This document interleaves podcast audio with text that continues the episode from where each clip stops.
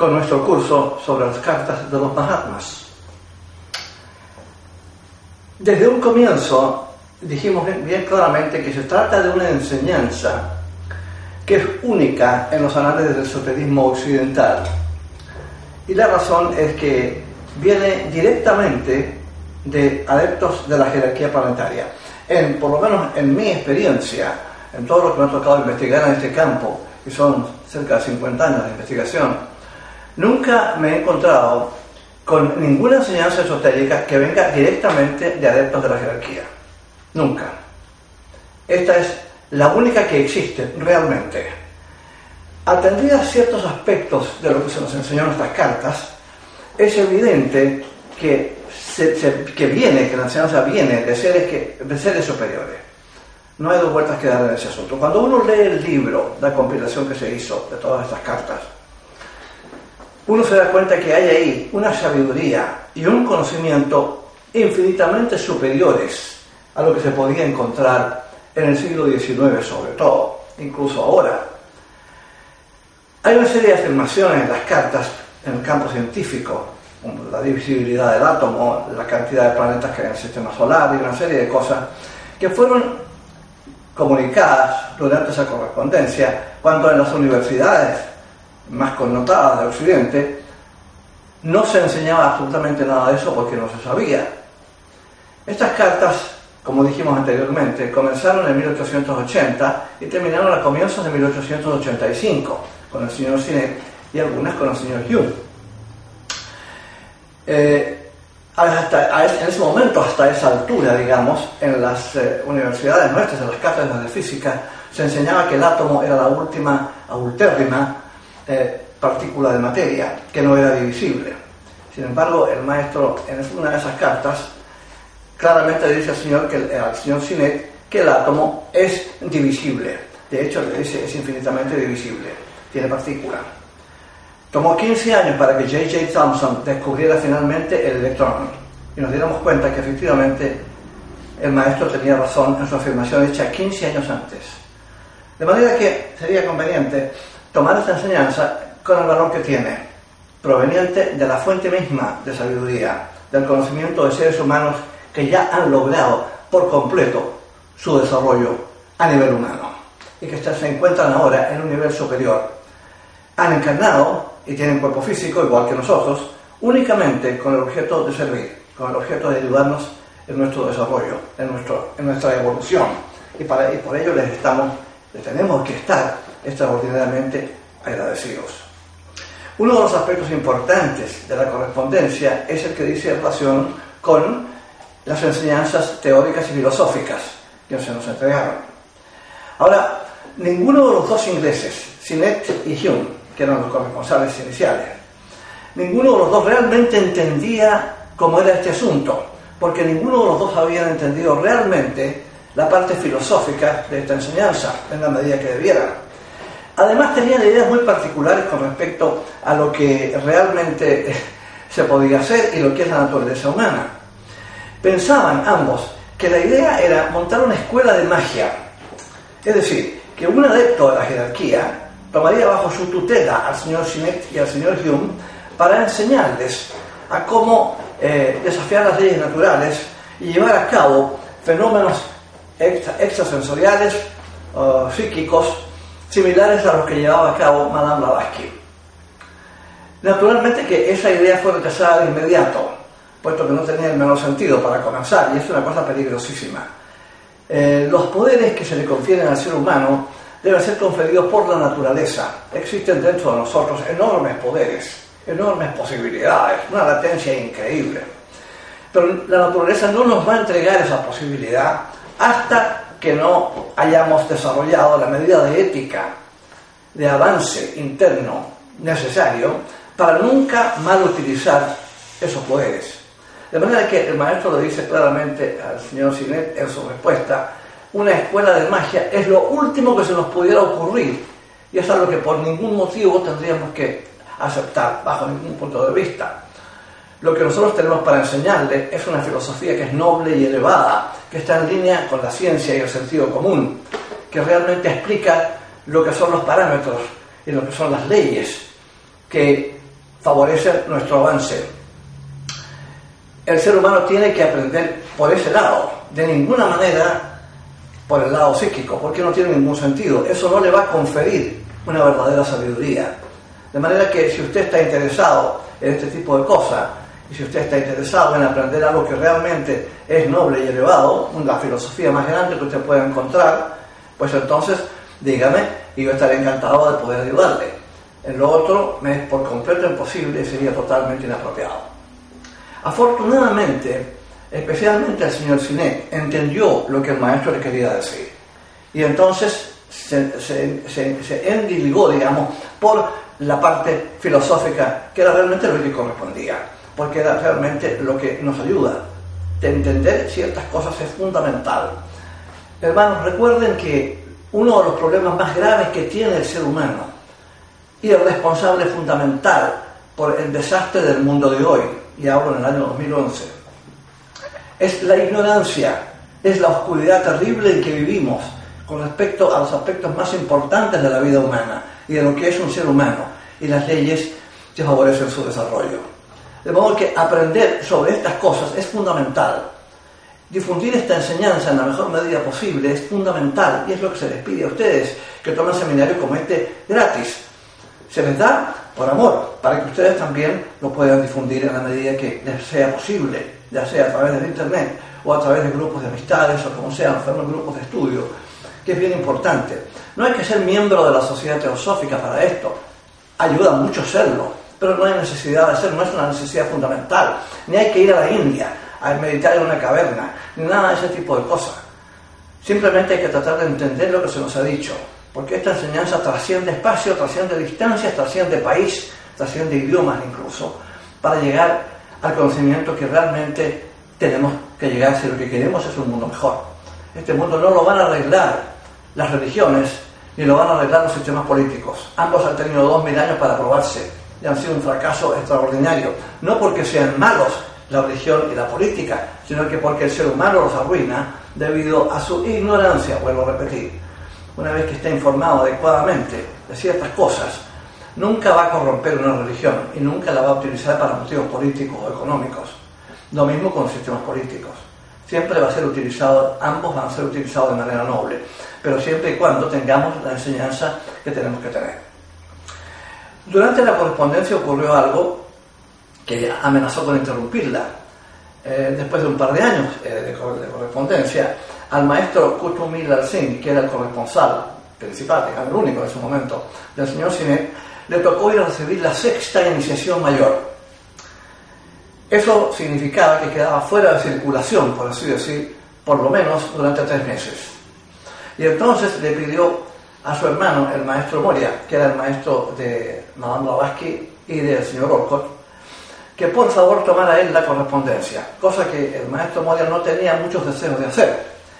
Pero existe entre los dos maestros una bellísima relación, algo muy especial, una amistad muy profunda que viene de vidas pasadas, en donde han venido juntos muchas veces, incluso como marido y mujer, se nos ha dicho. Pero eh, habiendo esta profunda e intensa relación entre los dos, hay también un profundo afecto. Y el maestro entonces Moria dice, ¿qué hay que yo le hubiera negado a mi hermano en ese momento tan crucial de su iniciación? ¿Qué hay que yo le hubiera negado a mi hermano que es algo de mi alma? Esas fueron las expresiones que tiene el maestro Moria para justificar hacerse cargo de la correspondencia que la llevó a cabo durante tres meses, en un estilo completamente diferente, eh, muy breve, un poco seco, es decir, muy distinto del estilo afectuoso que tiene el maestro Karache para escribir. Eh, pero cada cual tiene su estilo. Y gradualmente eh, Moria se fue, como quien dice, entusiasmando cuando vio la respuesta apropiada con respecto a las preguntas que los ingleses le hacían. Y entonces fue entregando más y más información a medida que el tiempo iba pasando. Ahora, en la carta número 37 de la versión inglesa, eh, Sinet recibe una carta de, de Yuval Kuhl, el maestro eh, que ahora es un adepto, pero que en ese momento era el principal asistente del maestro Karachi y todavía no tenía quinta iniciación. Y le dice el maestro despertado y me pide que le escriba. Y de ahí para adelante entonces empezó a, reasumirse la correspondencia eh, con el señor eh, con el señor, eh, el del, señor Sinet con el maestro Karachi. Ahora, el problema se produjo cuando el señor Hume empezó a incomodarse porque hacía preguntas que los maestros no estaban autorizados para responderle. Él decía que hacía preguntas que eran penetrantes, inteligentes y apropiadas, pero que correspondían a respuestas que se dan solamente en niveles iniciáticos.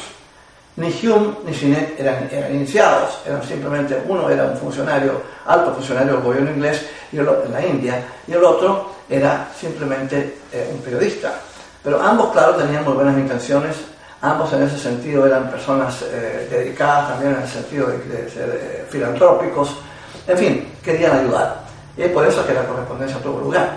Pero no se puede empezar a hacer exigencias como las que hizo el señor Hume se empezó a molestar porque no se lo respondía en la medida que él creía que se le debía responder. Empezó a decirle a los maestros que él sabía mejor que ellos con respecto a cómo se enseñaba teosofía a europeos. Decía que era imposible enseñarles y mostrarles fenómenos eh, físicos, eh, psíquicos, y en consecuencia eh, la correspondencia eventualmente, después de algunas advertencias del maestro, llegó a su fin con respecto al señor Hume.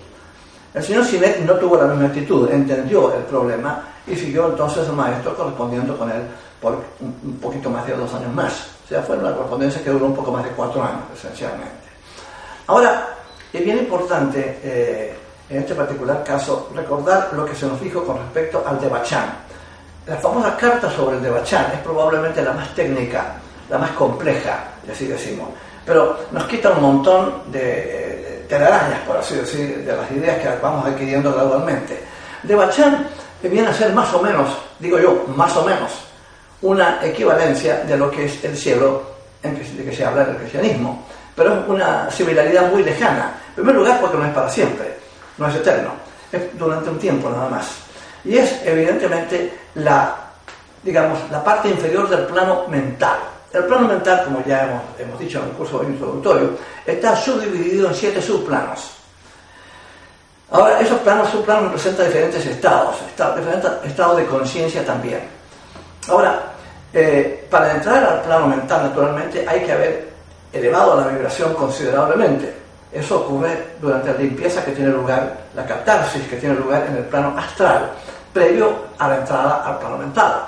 Una vez que se ha entrado entonces al al plano mental de Bachan, ahí tiene lugar, tiene lugar una serie de cosas que son bien importantes, entre ellas la, la síntesis o sintetización, si ustedes quieren, de lo que hemos aprendido durante la encarnación.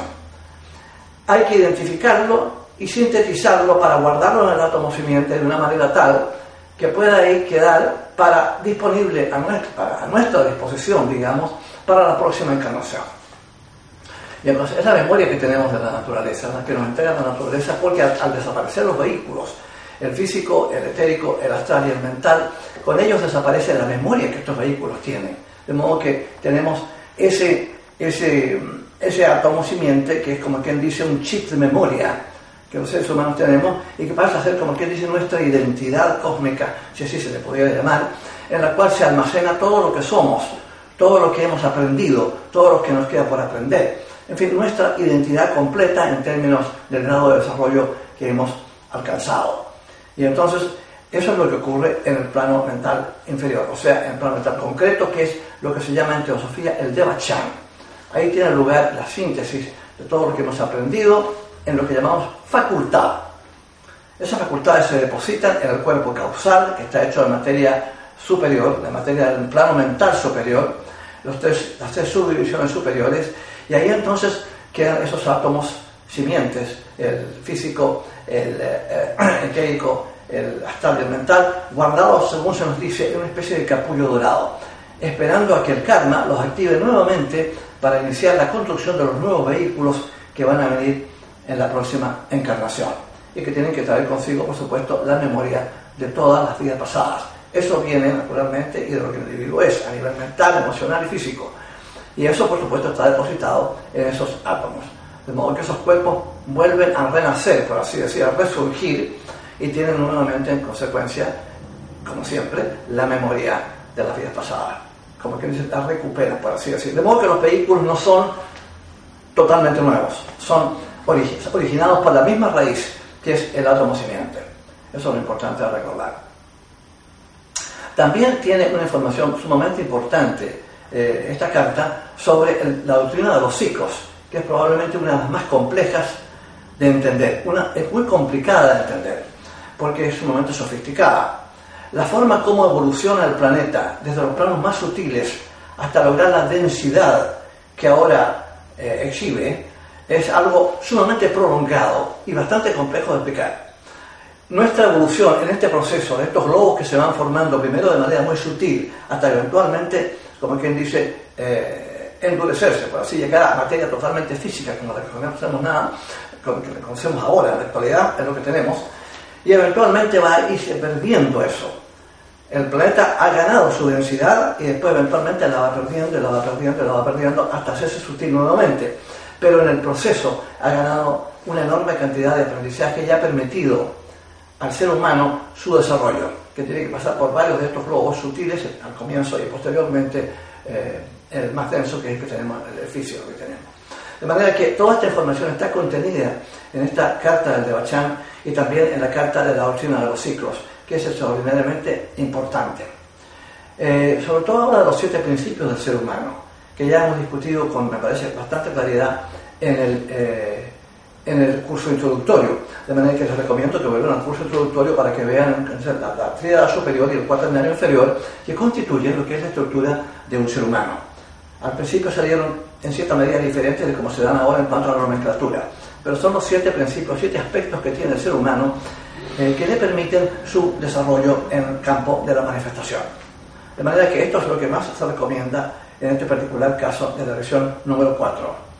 Estudien con mucho cuidado esa parte, refiéranse al libro, que es bien importante también, para entonces, y busquen en el índice donde está la página correspondiente, y entonces eh, lean repetidamente esa carta para lograr un entendimiento más claro de una doctrina que es fundamental, como es la doctrina de los ciclos, la doctrina de la evolución del planeta y del ser humano. Y hasta aquí, lección número 4. Muchísimas gracias. Thank you.